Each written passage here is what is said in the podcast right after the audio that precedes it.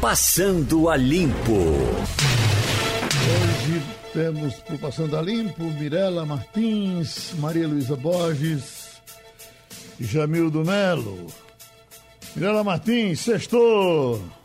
Sextou, Geraldo. Estamos aqui em mais um final de semana, mais um final de semana de quarentena, agora com um, um, uma nova perspectiva. Esse dia de namorados para comprar presente, o que é que você. Quais são os caminhos?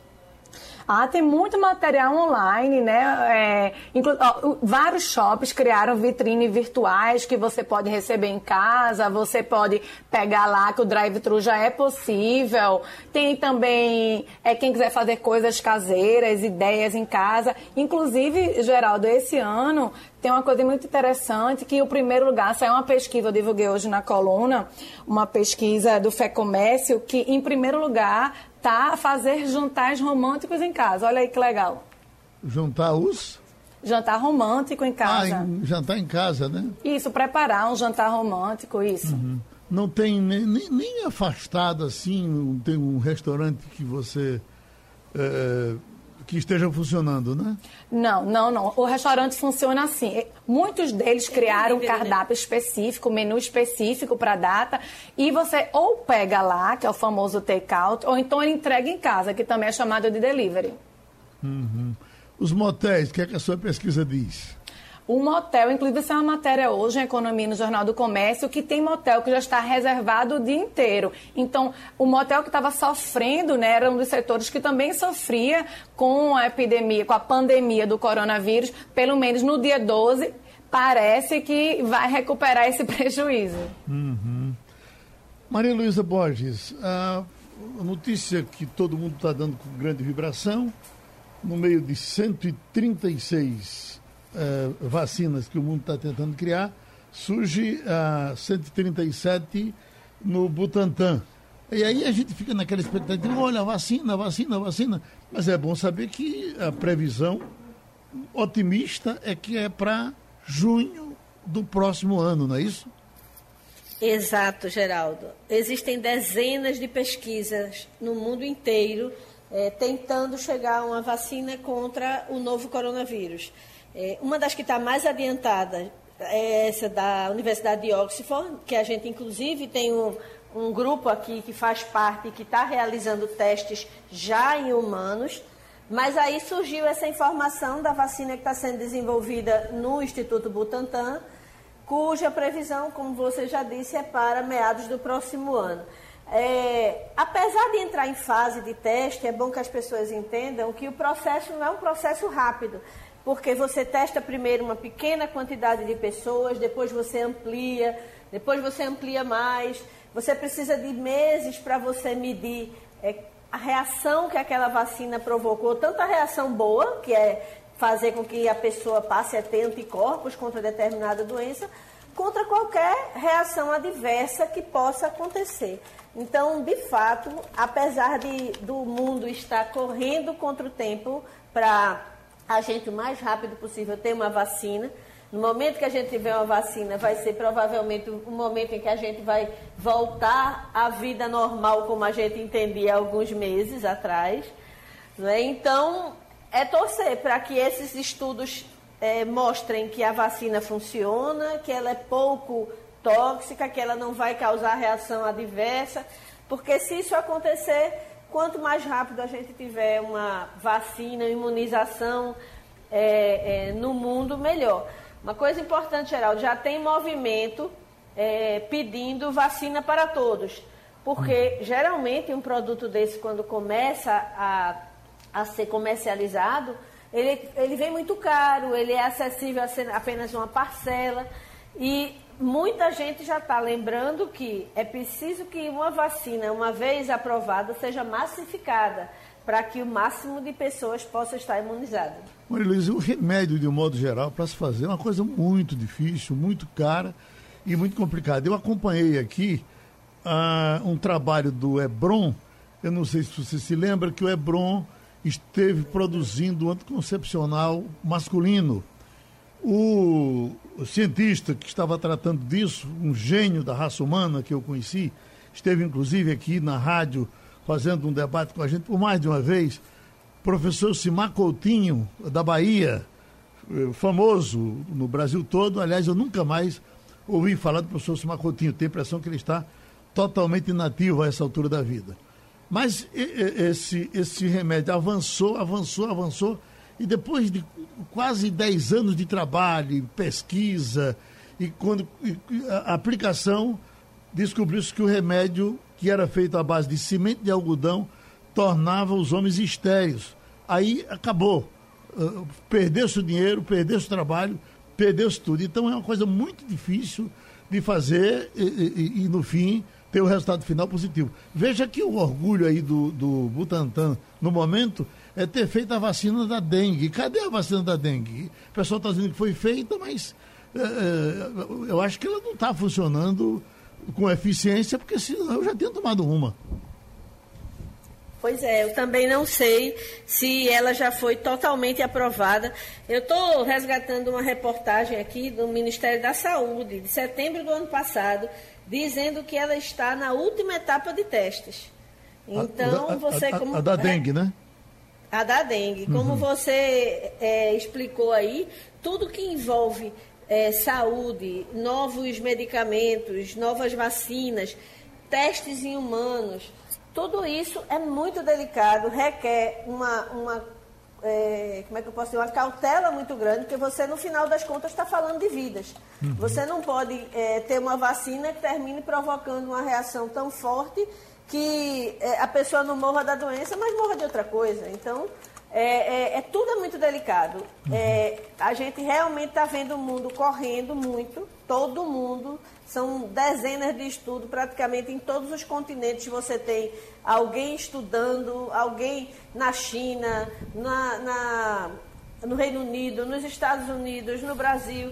Em todo lugar tem gente estudando. É torcer para que a gente tenha até mais de uma opção, porque aí você pode escolher aquela que consegue massificar mais aquela que pode ser mais acessível à maior parte da população. É, é, são muitos elementos. Hum, é, uh, Mirela, que é também muito ligada em medicamentos, Mirela, uh, sem contar os medicamentos que são lançados com, com sucesso inicial, com, com propaganda, com todo mundo correndo atrás, e depois, às vezes, de três, quatro anos, recolhido porque terminou tendo um efeito colateral grave demais. Isso é uma coisa muito comum de acontecer na vida, né? Isso, eu me lembro, há uns 10 anos teve um medicamento que era muito usado para quem tinha dor. Ele não chegava, era mais forte do que. Era para dor mesmo. E aí depois foi tirado de circulação porque tava, dava um problema cardíaco muito grande, então é preciso ter cuidado. Né? Eu sei que existe esse anseio no mundo por uma vacina do coronavírus, mas tem que seguir o protocolo da vacina. A vacina não pode ser feita de qualquer forma. Né? Tem, é, Maria Luísa é, citou o, a vacina da Oxford, tem essa da China. Então tem um protocolo. A gente está chegando em, em, na terceira fase, né? Tem duas. É, já estão na terceira fase, tem que deixar o protocolo seguir para justamente ter com eficácia. Lembrando que são 137 que estão rolando por aí, contando com essa do Butantan. A, a, de Israel chegou a ser anunciada quase como que ia sair daqui a pouco. Houve um recuo e não se fala mais na de Israel. O pessoal certamente está trabalhando em silêncio, já que é, Exatamente. Israel é muito eficiente nessas áreas, né? É porque não é só a questão da vacina, tem a questão da dose. Vai usar uma dose, vai usar duas. Então tem todo um, um, um, um, um padrão a ser seguido. Jamildo Melo, eh, eh, falando em, em gastar dinheiro por conta de coronavírus. Me veio aqui essa, essa conta hoje feita pela, pelo, pelo FMI, Fundo Monetário Internacional. Gastou-se até agora e vai se gastando mais, na soma do FMI, gastou-se com o coronavírus no mundo todo 10 trilhões de dólares, Jamildo Melo. Isso é bom ou é ruim? Imagina, não, você gasto simplesmente jogado em, na, na, na, em, em cima da doença sem que se tenha a, a, a solução para ela. Mas até agora se gastou com o que deixou de ganhar. Não, não estão falando no que deixou de ganhar. Foi gasto 10 trilhões de dólares e aí estão falando que ninguém sabe quanto é que vai se gastar ainda daqui para frente. É uma quantia inimaginável você dizer que fulano tem 10 trilhões de dólares no bolso, né? É verdade. É uma bagunça geral. Ninguém esperava por isso. Alguns vão sair melhor, outros piores.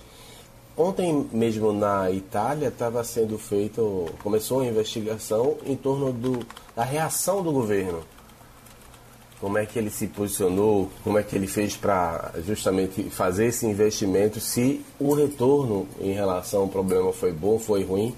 Acho que essa fase vai chegar em todos os cantos. Está né? Tá acontecendo no Brasil, é inevitável que se faça uma depuração. Muitos foram pegos no susto, embora já se soubesse que desde o final do ano passado o vírus estava circulando. Em relação ao nosso governo, eu acho que ele ficou a desejar um pouco, sabe, Geraldo? Porque é como se faltasse humanidade. Olha, você tem que gastar, porque é necessário gastar nesse momento. Depois você vê onde é que vai cortar, onde é que vai segurar, para poder voltar a compensar as contas nacionais. Você veja, inicialmente o governo queria dar 200 reais para o tratamento da doença chegou a 600, agora quer reduzir para 300.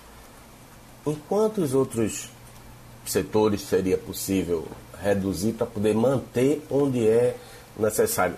Um lado bom dessa doença, Geraldo, eu acho que é fazer as pessoas refletirem o que é essencial, o que não é essencial, o que vale a pena a gente investir e não vale a pena investir porque não dá retorno social não pode ser só a lógica né, do acumular, do é, fazer o investimento porque está ali previsto no, no, orçamento. Não sei se você concorda, mas tem um lado bom nisso aí. É você repensar a organização do próprio Estado, buscar ser mais eficiente.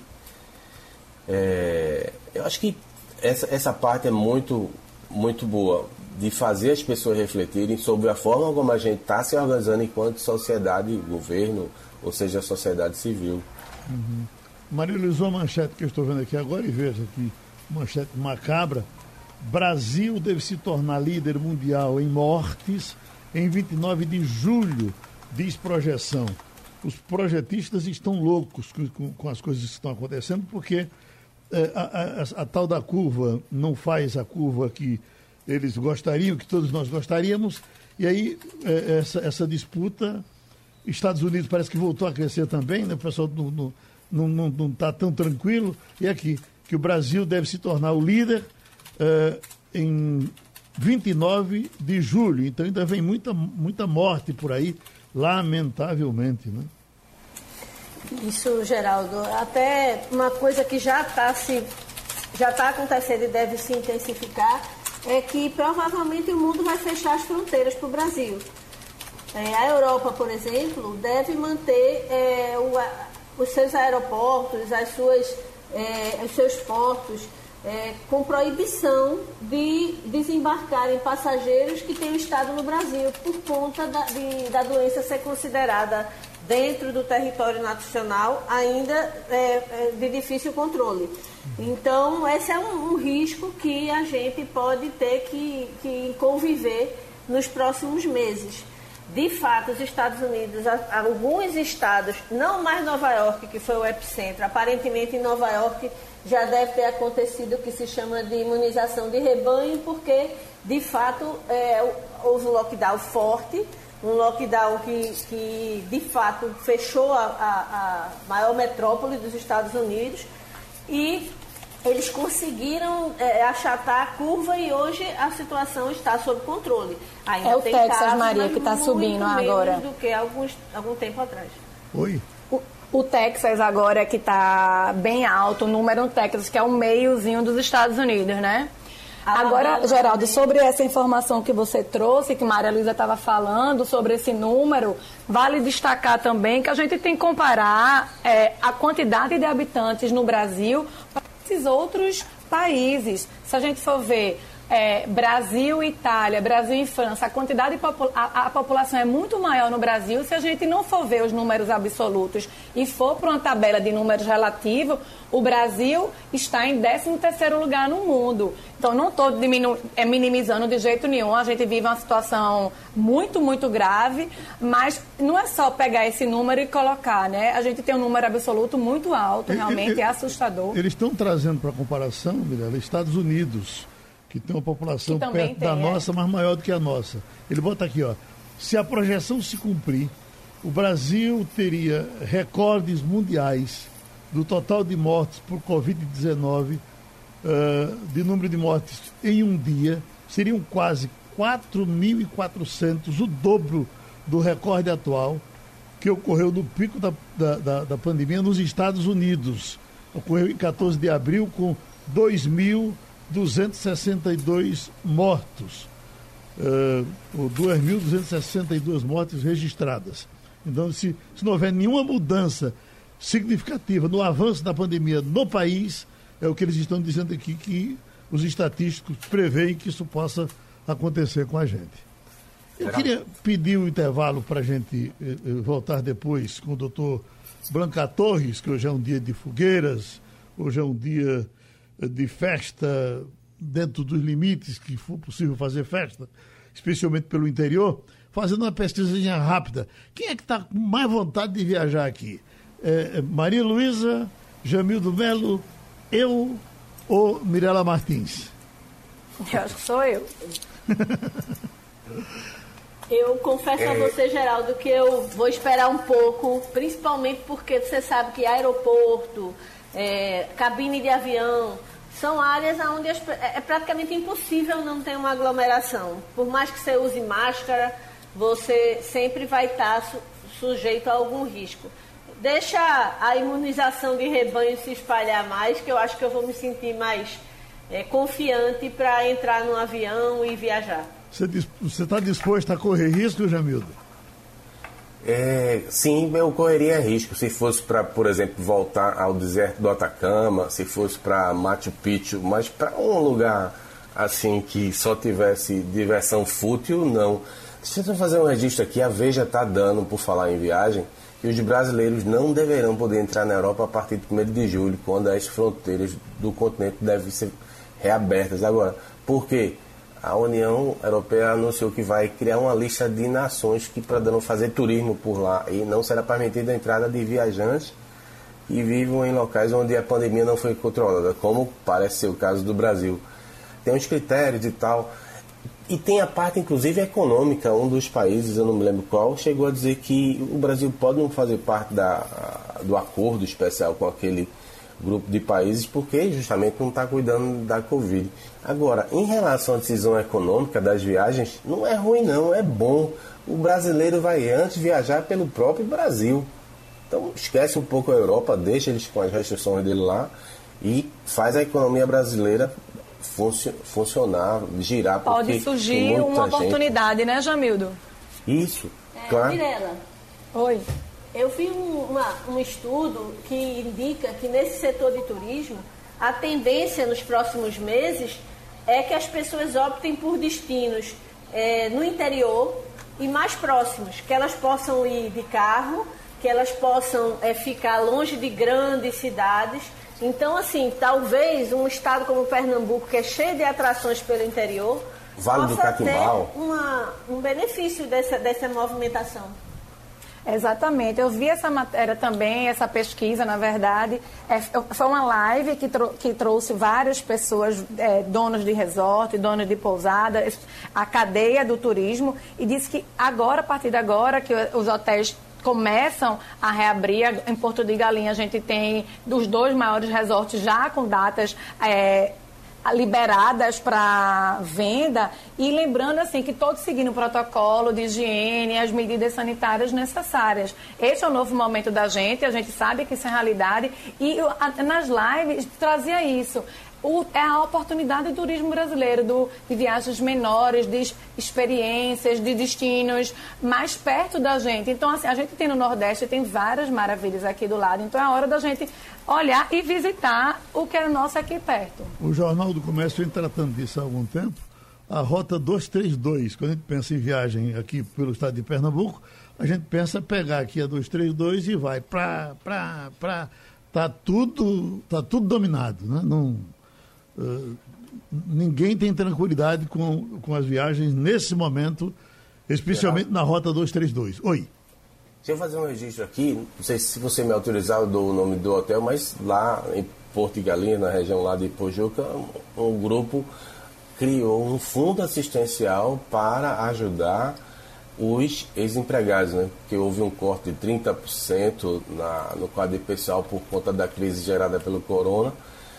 O hotel está fechado, mas mesmo assim os empreendedores tiveram a iniciativa de separar inicialmente, vai juntar, tentar juntar mais doações, 100 mil para cuidar dos trabalhadores que tiveram que ser dispensados nesse momento. Então, um gesto assim fraterno e mostra que é possível cuidar né, do, do outro no meio dessa confusão toda.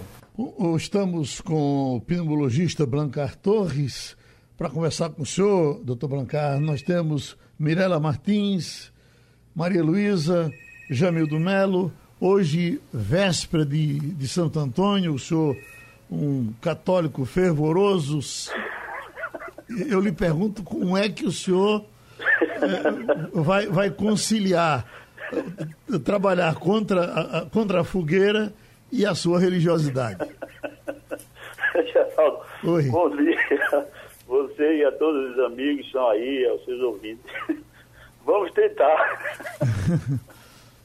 Quer dizer, é quase um pecado para um homem do interior hoje não acender a sua fogueirinha em homenagem a Santo Antônio. O senhor concorda, né? Concordo, concordo. É, um, é milenar Uhum. Né? Uma cultura arraigada, nossa, nordestina, né? principalmente, de acender a sua fogueira e, e, tem mitos né? por trás disso tudo, né? O senhor acha tem um complicador a mais essa fogueira nesses tempos atuais? Tem sim. Por quê? Porque é uma queima de biomassa. Então, é, quando se queima essa madeira, né, no caso, é lançado no ar essas partículas, particulados finos e substâncias tóxicas mais diversas. Então há uma poluição imensa, é, chamado outdoor. E, mas essa poluição entra nos ambientes internos, não adianta, né? Não adianta fechar as portas, ela vai entrar. Então o que é que acontece? A pessoa é, aspira essas substâncias. Então ela provoca um processo inflamatório. Pode ser intenso, pode ser médio, pode ser mínimo, mas provoca. Esse processo inflamatório é que levam as pessoas, principalmente os pneumopatas, os cardiopatas, a irem às urgências, porque eles pioram as suas doenças. Então, quem são essas pessoas mais suscetíveis? Os asmáticos, por exemplo. Nós temos 20 milhões no Brasil. Então, os bronquíticos, os enfisematosos, os fibróticos, qualquer doença respiratória, aspirou substância tóxica, vai ter repercussão. Maria Luísa Borges. Bom dia, doutor Blancar.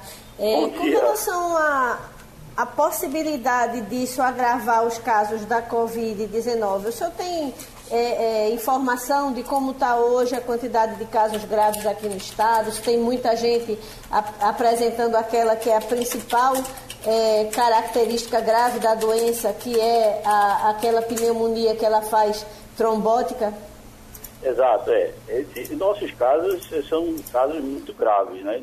Os que são hospitalizados é, essa síndrome respiratória aguda grave. É uma complicação bastante frequente em pacientes com a Covid-19. Então, os casos que vão a óbito, primeiro, eles complicam e eles têm essa síndrome, que é uma síndrome respiratória aguda, insuficiência respiratória, que são, é, vamos dizer, analisadas e, às vezes, muitas vezes, intubadas e ventiladas.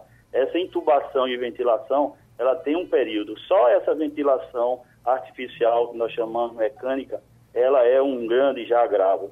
Então, o paciente vai ter que passar por esse tempo, que no mínimo dura em torno de 15 dias. É como se ele tivesse anestesiado, essa anestesia passasse 15 dias. Então, não é fácil uma pessoa ser entubada e ventilada por esse tempo.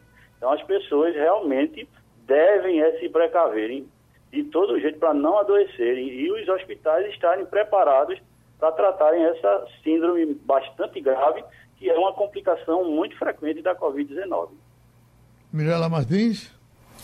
Bom dia, doutor Blancar. Bom dia, Mirela. É, a, a dificuldade respiratória provocada pela fumaça pode funcionar como uma porta de entrada para diversas infecções. É, este é o principal problema da fogueira ou é o, a pessoa ir para o hospital, que é o local que tem muito Covid, e aí ficar suscetível ao vírus? E outra coisa, quais as lesões permanentes nas vias respiratórias que a fogueira pode causar numa pessoa? Bem, é, essas duas, esses dois mecanismos existem. Quer dizer, as pessoas, é, eles têm problemas né, inflamatórios, como eu disse, exacerbam as suas doenças e vão ter que ir para os hospitais. Os pneumopatas, eles, por exemplo, sumiram, né? Tem todas as, as especialidades e os pacientes estão em casa, com medo de se encontrarem com a Covid. Por sinal, eu alerto que não podem fazer isso. Tem que procurar os seus médicos através de telemedicina ou o que for. Os hospitais já estão atendendo. Em suma, mas os pacientes sumiram de fato. Estão com medo de sair de casa. Estão preferindo morrer das suas próprias doenças. É um absurdo.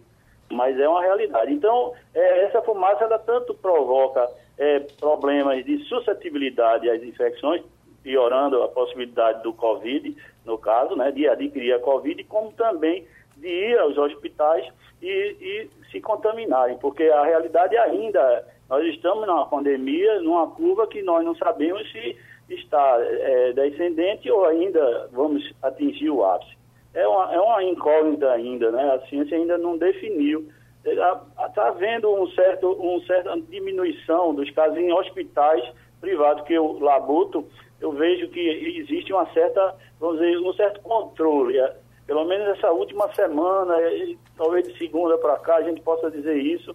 É, a prefeitura tem dito que zerou as filas de, das CTIs e tal. Então, mas nada disso é realmente é importante que diminua a nossa força de evitar todo custo que adoecemos, porque essa doença é muito grave, é séria. Ela pode levar essa síndrome respiratória aguda grave e ter que ir para o hospital de todo jeito. Então, essa fumaça, ela pode sim, é, vamos dizer, é, aumentar a suscetibilidade, né, momentânea.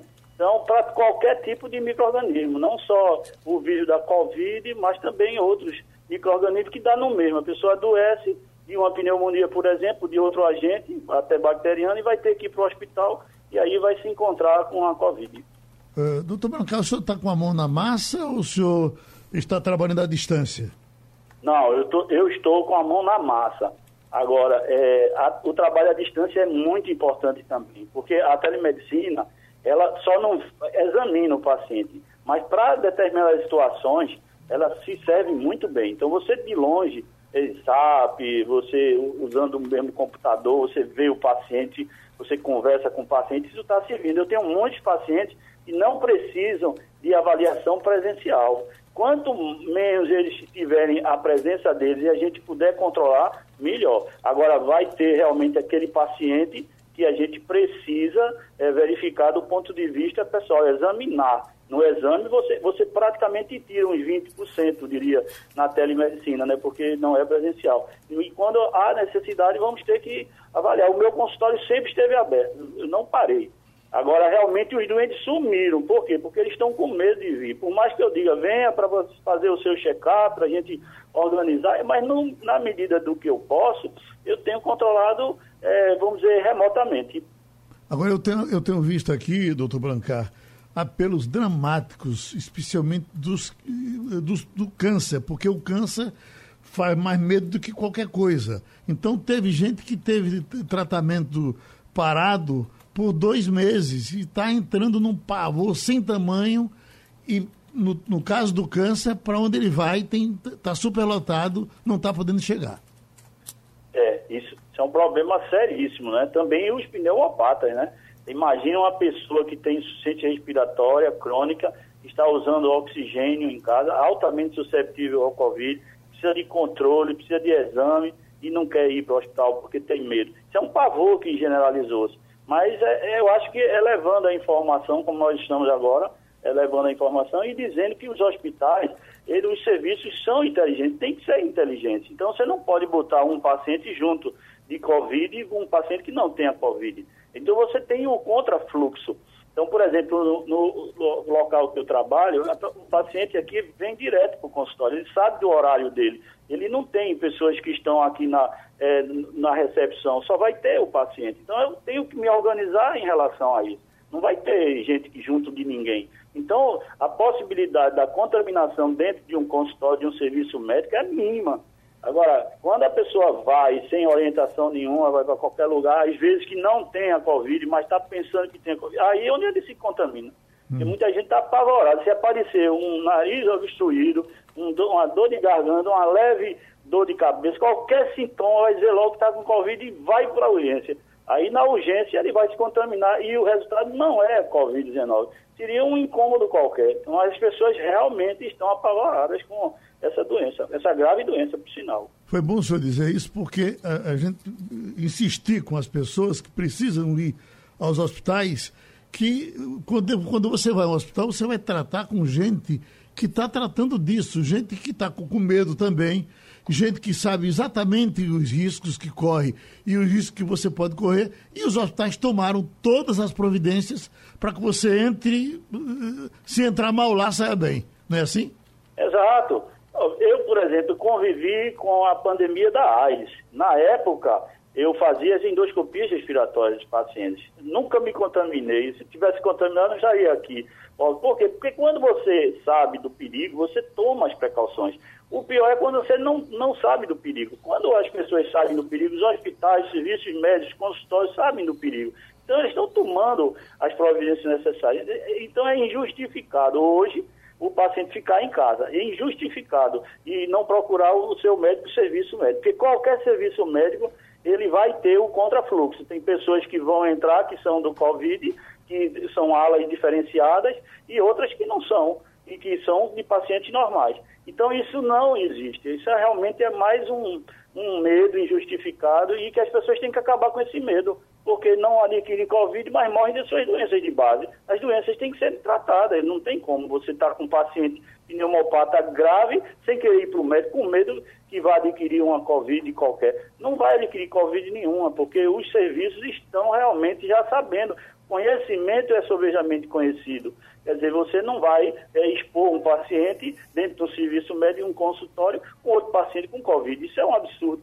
Então, isso existe, as precauções, as precauções é chamado profilaxia, e os pacientes têm que acabar com esses medos de procurarem seus médicos, aparecerem. O meu consultório, praticamente, eu comecei a ver que estava vendo isso.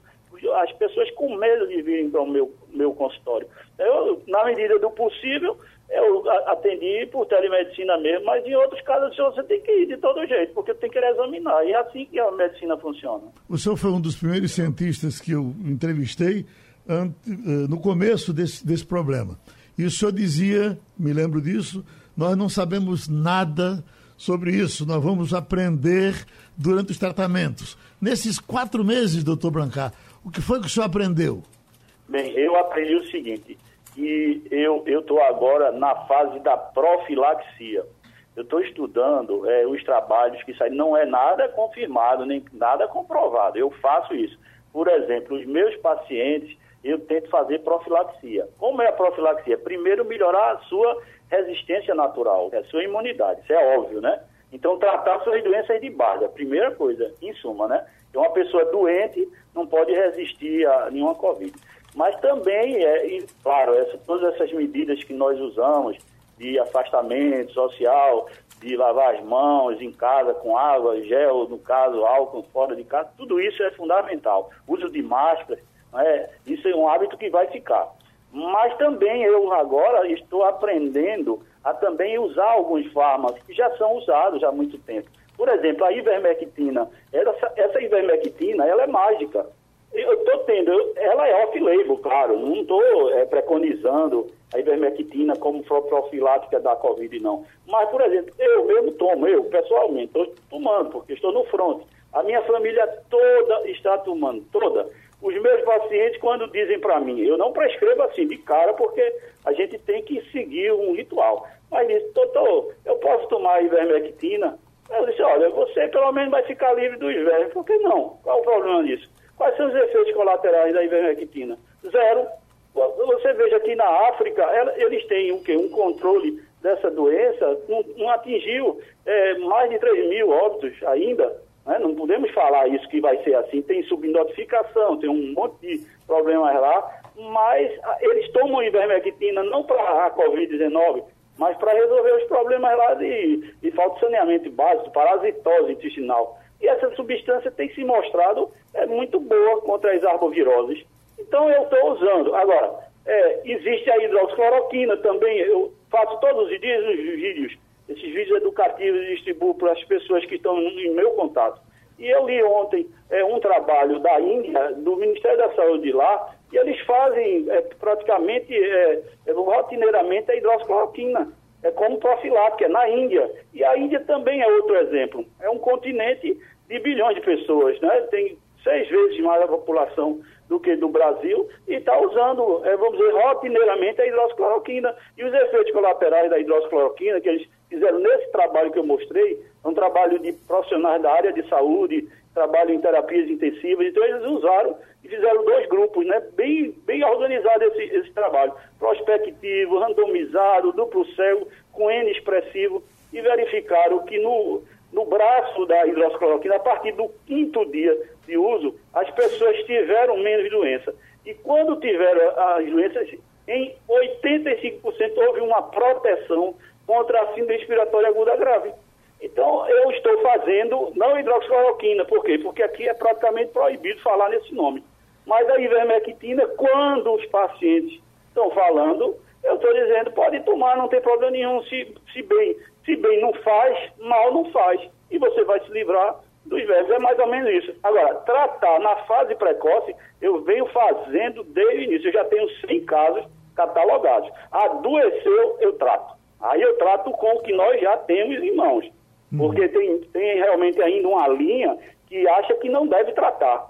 Que deve o paciente esperar que eu acho que é esperar pela sorte, entendeu? Esperar que esse, esse paciente ele venha a piorar, não é isso que penso, não querem isso, né? Mas não trato, eu trato, eu trato. E, e baseado no Conselho Federal, nos Conselhos Regionais de Medicina, então nos dá a liberdade de pegar a caneta e prescrever. E eu estou fazendo isso. Então eu faço a tríade, né? Eu faço a azitromicina, eu faço muitas vezes a hidroxicloroquina, às vezes não faço porque o paciente é de risco, a hidroxicloroquina é menos é mais, é, vamos dizer, tóxica do que a ivermectina, eu associo o zinco, eu faço exatamente o que você é, sabe, que você da imprensa sabe que as pessoas estão fazendo. E a gente está fazendo baseado em quê? Em literatura. Não ainda na grande, é, no grande trabalho robusto. E o lance disse que a hidroxicloroquina não prestava, que matava as pessoas, depois disso publicou. Então fica uma coisa meia política, politiqueira contra uma substância. E a gente da ciência não tem que olhar esses horizontes, não olhar esses horizontes, olhar os horizontes realmente que, que progridam, que ajudem as pessoas. Então eu acho que a doença ela tem que ser pensada assim, profilaticamente. Pronto, Jamildo, encerra a nossa conversa, Jamildo. Encerro sim, obrigado. Doutor Blancato hoje, muito bom dia. Bom dia, Jamildo. Ah, eu não quero lhe colocar em saia justa de forma alguma. Mas pode colocar. Se o, senhor, se o senhor não quiser perguntar, mas é uma curiosidade realmente. Como é que a classe médica recebeu essa notícia que está nos jornais, segundo os jornais, ontem numa live o Bolsonaro sugeriu que as pessoas invadissem os hospitais para gravar vídeos.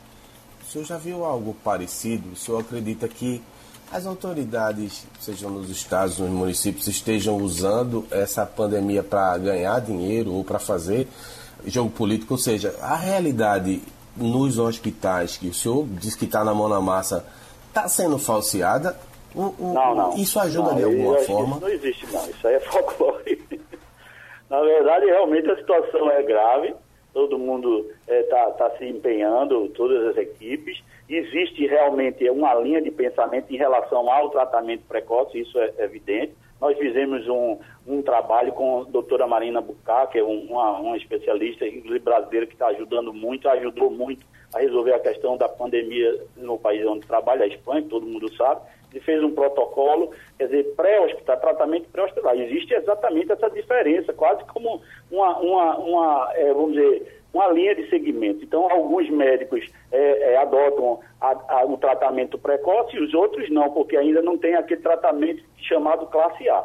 Mas em relação ao que os hospitais estão fazendo, o que eu vejo dia a dia são realmente os profissionais são dignos realmente da profissão e os outros também, não só médicos, mas todos que estão lá é, arriscando suas vidas. E eu estou vendo realmente tudo diferente do que eles estão apregoando, que essa, essa história. de isso não existe. É questão mais política, dessa briga que nós sabemos que existe dentro né, dos, dos governos federal e estadual, mas isso não está afetando de, de fato o, o, a qualidade do tratamento, pelo menos na minha visão. Né? Se tivesse, eu diria, eu, eu tenho coragem de dizer tudo que eu vejo, mas eu vejo exatamente o contrário, eu vejo o empenho das pessoas com certa dificuldade nos serviços públicos, né? Nós sabíamos que ia ter essa dificuldade, mas eu acho que está sendo feito o, tudo, o máximo. Se é uma questão de critérios, de tratar ou não tratar, uma linha ou outra, isso aí a ciência vai dizer quem está com razão. Se o nosso grupo que está adotando um tratamento para está certo, se o outro grupo está certo, ninguém sabe. Agora nós só sabemos de uma coisa, só sei que nada sei né, em relação a essa pandemia muito nova, uma doença novíssima, de dezembro para cá, seis meses, quem é que vai saber de tudo? A gente não está sabendo de nada, estamos engatinhando. Agora, o empenho existe realmente, eu acho que existe do governo, de todos os governos, e essa história de estar tá falando essas coisas, isso aí só faz piorar. Eu acho que a gente devia dar as mãos e não ficar produzindo matéria que possa realmente estar tá influenciando. As pessoas estão sendo bem tratadas, é isso que eu vejo. Professor Branca Torres, foi... é, excepcionais, diria, né? Excepcionais. E as pessoas que estão trabalhando no front se arriscando a adquirirem a doença e muitos estão, estão adoecendo e morrendo. Pronto. Então, muito obrigado, professor Branca Torres, pela sua contribuição. Nós vamos para mais uma entrevista, não é isso?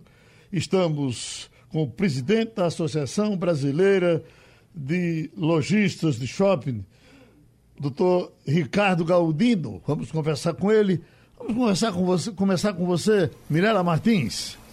É, bom dia. É, durante a live da líder no dia 2, o diretor da Viu, Veríssimo Ferreira, a, acredita que há muito mais segurança dentro dos shoppings do que nos centros das grandes cidades, tendo, devido, tendo visto o poderio econômico, com preparação, obrigatoriedade da máscara, álcool em gel, aferição de temperatura. Inclusive, ele foi apoiado pelos executivos Marcelo Silva e Ronaldo Abrude que é o presidente do Conselho do Grupo Pão de Açúcar. O senhor concorda com esse posicionamento? O que falta para o governo se posicionar para as reaberturas dos shoppings, já que todos estão prontos, seguindo os protocolos de, das organizações? Bom dia, Mirela. Eu queria só fazer uma correção, que é a Associação de Lojistas do Shopping de Pernambuco, e não Brasil. Tá? É, veja bem, os shoppings são um aparelhamento extremamente organizado, tá? E que de fato dá total confiança ao público para poder frequentar. Uh, nós estamos falando de equipamento que está no estado desde 1980, então o primeiro nasceu em, há 40 anos atrás, e todos os outros uh, mantiveram a mesma estrutura, não é? A operação é muito bem feita, os condomínios de cada shopping, ó, organizado pela administração e a associação de lojistas, faz com que o, o, o cliente ele chegue com segurança, até porque nós tratamos de bem-estar e cuidamos de pessoas. Então, isso é muito, é, digamos assim, claro para nós que internamente o tratamento ele é perfeito. Os shoppings estão extremamente preparados e aparelhados para receber os nossos clientes e, de fato, a, a, a, essa vinda externa dos clientes preocupa. Tá? Nós, inclusive, em todos os nossos protocolos de documentos que liberamos para o governo do Estado, estamos pedindo um horário especial, que é de meio-dia até as 20 horas, que é exatamente horários em que os transportes urbanos estão mais desafogados. Então, a perspectiva dessas pessoas irem ao shopping é, com mais tranquilidade, num, num, horário elástico, não, é? não aquele que nós estávamos antes, de, de 12 horas, porque inviabiliza hoje, até porque os shoppings estão funcionando, é, hoje são os 577, no Brasil já tem 50% funcionando, mas de forma ainda precária, né? com um fluxo de 20% apenas. O presidente, é, isso, o senhor está por dentro disso no mundo todo, uh, e isso está sendo um aprendizado também para todo mundo, acho que até para governos, para os donos de shoppings, para o cliente, para todos. Quem está, na sua visão, uh, tratando isso com da melhor forma? O, o, o senhor dizer esse modelo está bom e é esse que nós temos que seguir. Então, Geraldo, é, a gente acabou de escutar o infectologista. É, essa pandemia, ela realmente veio de uma forma muito dura, muito forte, pegou todos os setores da economia e, de fato, não existe. A ciência ainda não descobriu o que é mais importante, que é a vacina, que é um remédio que elimine, digamos assim, o vírus na sua ponta essas alternativas que o, o doutor epidemiologista acabou de falar, isso é extraordinário, porque de fato interrompe um processo. É, mas assim, a ciência ela está estudando, nós esperamos que isso seja rapidamente desenvolvido. Eu acho que diferente da, da pandemia que se fala de 1919, nós hoje temos tecnologias aparelhadas para isso. É, falta vontade das pessoas, do poder público, em poder investir nisso aí. Uh, pelo, pelo que a gente enxerga no mundo, Estados Unidos, Israel, Inglaterra já estão trabalhando isso para que em setembro né, é a perspectiva isso aconteça. Enquanto isso, a economia não pode parar, ela tem que conduzir, até porque no nosso setor para você ter ideia, nós estamos falando de mais de 70 mil empregos diretos que dependem exclusivamente desse negócio. Isso nós estamos falando dos trabalhadores lojistas, dos trabalhadores colaboradores. É um somatório de, de forças aí que isso emprega indiretamente mais de 200 mil pessoas. Você imagina, no mundo, o senhor viaja bastante, sabe como funciona isso shopping center no mundo, a, a, forma, a estrutura que é montada é semelhante à nossa e nós temos shoppings muito, às vezes muito melhor preparados e aparelhados do que o que acontece hoje nos Estados Unidos e na Europa. Então, essa é a segurança que nós temos. E é claro que nós estamos fazendo nosso trabalho. Nós ficamos aí aguardando 90 dias de forma assim muito tranquila. Agora está começando a ficar a corda esticar demais, demais né? Uhum. E os custos não param de chegar. Essa é a nossa preocupação, entendeu? Jamildo Melo. Muito bom dia, doutor Ricardo Galdino. Bom dia. Olha, havia uma, uma discussão anterior sobre a digitalização de algumas atividades, né? nesse sentido a pandemia parece que ajudou a tornar real o desafio e abrir novas oportunidades. Eu queria que o senhor desse uma palavrinha sobre isso e também sobre como vai ser esse, esses novos protocolos.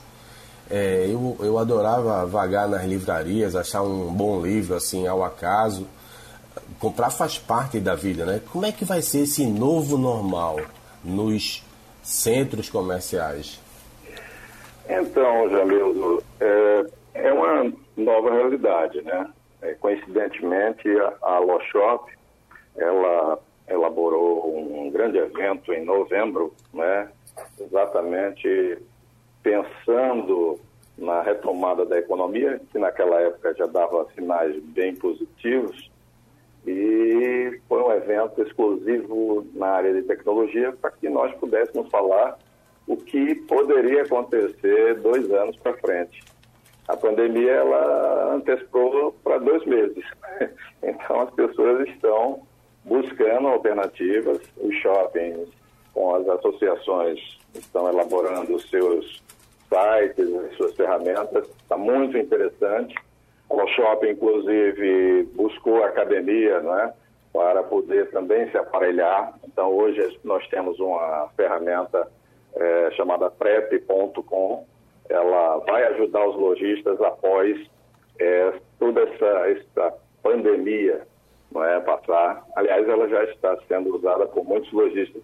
O fato é que não vamos ter uma diferenciação larga entre lojas físicas e lojas online. Porque há uma dependência, sabe, Jamildo? Uh, o contato é, ele é muito importante. É, é, claro que os shoppings vão ter que se reaparelhar. Aquelas lojas de grande porte, elas, eu creio que elas começam a diminuir o tamanho, tá? Porque além do que os custos de shopping centers são muito elevados. E vamos ter uma segunda onda, inclusive, que nós estamos tratando, porque não dá para reabrir dessa forma. Nós precisamos adequar os horários, adequar os custos para esses horários. E é nesse sentido que eu, eu tenho a certeza absoluta, não vai haver ah, uma separação de lojas de rua lojas de shoppings.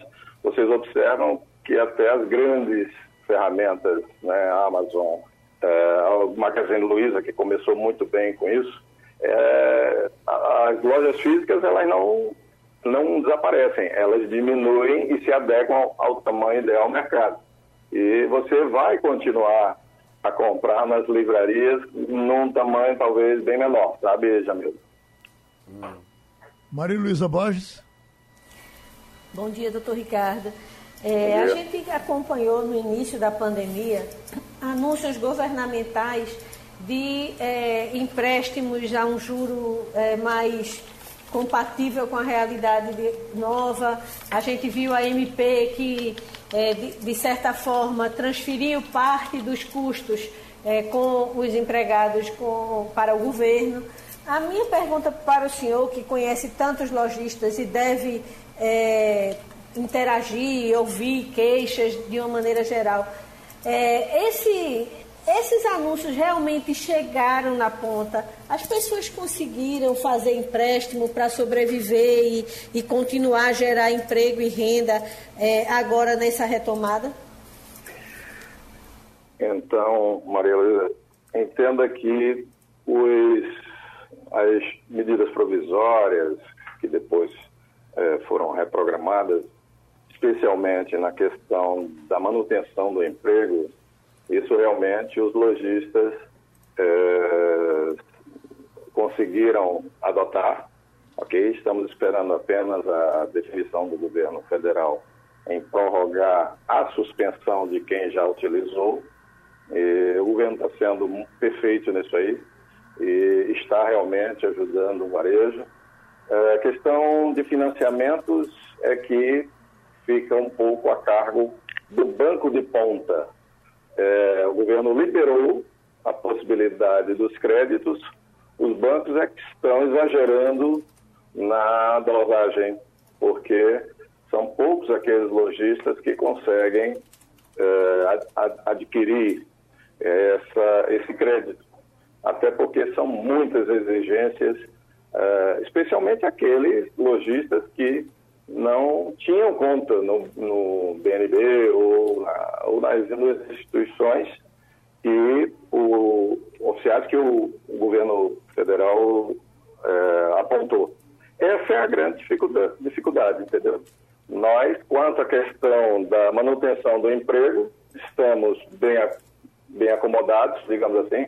É claro que essa prorrogação da suspensão será muito oportuna, a questão do crédito ainda está com muita dificuldade. E é uma preocupação nossa, porque você imagina, 90 dias parados, a, como eu falei anteriormente, a corda está bem esticada, é, vai, poderá se romper em algum momento, e nós precisamos de ajuda. E assim, é, o Brasil tem que funcionar não como um cabo de guerra, sabe? Eu acho que o mundo inteiro está ultrapassando por essa pandemia de mãos dadas, mãos juntas, tentando colaborar um ao outro. Eu acho que é o processo ganha-ganha.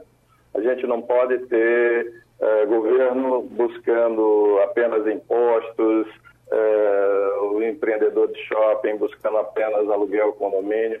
A gente precisa olhar para frente e perceber que nos próximos seis meses o fluxo vai cair bastante, as vendas também. E para manter esse lojista vivo, precisa apoiá-lo. Tá? Essa é a nossa visão e temos esperanças porque estamos dialogando bastante e eu acredito que ninguém quer matar a galinha dos ovos de ouro, que são os lojistas de shopping de rua. Presidente, a gente se encontra a qualquer momento de novo, tá certo? Obrigado, Geraldo, pela oportunidade. Muito obrigado ao presidente Ricardo Galdino, da Associação de Lojistas de Shoppings. Eita, vamos passar o, o rodo final. Começando com você, Mirela Martins. O que tem para nos dizer eh, nesse final de semana? Como hoje é o dia dos namorados e sexta-feira, eu queria falar um pouquinho das lives. Tem várias lives hoje, é, Geraldo. Uma delas é Fábio Júnior, a me, partir das me 22 horas. Me mate uma curiosidade. Foi, é, é, foi feita to, toda a promoção para a live de, de Nando Cordel e, e, eu não soube o resultado dela. Você, você acompanhou? Não, não acompanho não, mas eu prometo trazer na próxima... Foi, foi na quarta-feira, não foi? Foi na terça, não foi? Foi na terça? Foi no dia 9. Foi no, no dia 9, dia 8 e meia da noite. Eu prometo perguntar e trazer na próxima sexta-feira. Já trago para você, Ed. Já, e você diz. Para sexta-feira ainda? Na... Não, eu vou saber Oi? daqui a pouco aqui. Deixa eu dizer minhas lives que tem Vamos aqui. Lá. Tem Fábio Júnior hoje, que é para os românticos. Né? Tem também Bruno e Marrone, hoje às 21h30 tem um mini festival de amor que inclusive a pernambucana Duda Beat vai dividir aí os holofotes com Ana Vitória e Nando Reis. Tem Lulu Santos, também é a partir das 21 horas no canal. E tem uma surpresa também especial, que é no sábado, isso não é hoje. No sábado, Michele Melo, para quem é, gosta muito de brega, todos os sucessos da cantora na live do Dia dos Namorados na TV Jornal e nas redes sociais das redes da TV Jornal, sábado, a partir das 13h45. Ok. Você, Jamil, o que nos diz? Eu digo que o Dia dos Namorados não é só um dia, eu acho que é um ano inteiro. É a busca da sabedoria, da paciência, a tolerância com o, o outro, a renúncia é muito mais assim um estado de espírito, de, de busca de sabedoria do que exatamente um único dia. Eu pergunto, Maria Luísa, as mulheres a gente pode resolver dando flores. Mas homem, que é um bicho sem jeito, que diabo é que se dá para ele se não pode fazer a compra? Tem que conhecer bem, não é? Quando, quando você convive, quando você é apaixonado por uma pessoa, você começa a aprender quais são os hábitos. É, meu marido, por exemplo, adora charuto, então é bem fácil saber o que é que ele quer. Livro então, também, né? Aju... São duas coisas. Ajudar o pulmão dele agora. O livro também, para o Jamil, dele adora ler. É verdade. É, mas o problema é difícil encontrar um livro que ele já não tenha comprado e lido, porque é, rato de livraria. Ô, Geraldo, eu me lembrei também do 22º Baile dos Namorados da Prefeitura, que pela primeira vez, por conta da pandemia, vai ser online, né? São seis atrações no YouTube da Prefeitura e como o Baile dos Namorados é beneficente, esse ano o objetivo é arrecadar smartphones para os alunos das escolas é, municipais. Muito obrigado. E terminou o Passando a Limpo. Passando a Limpo.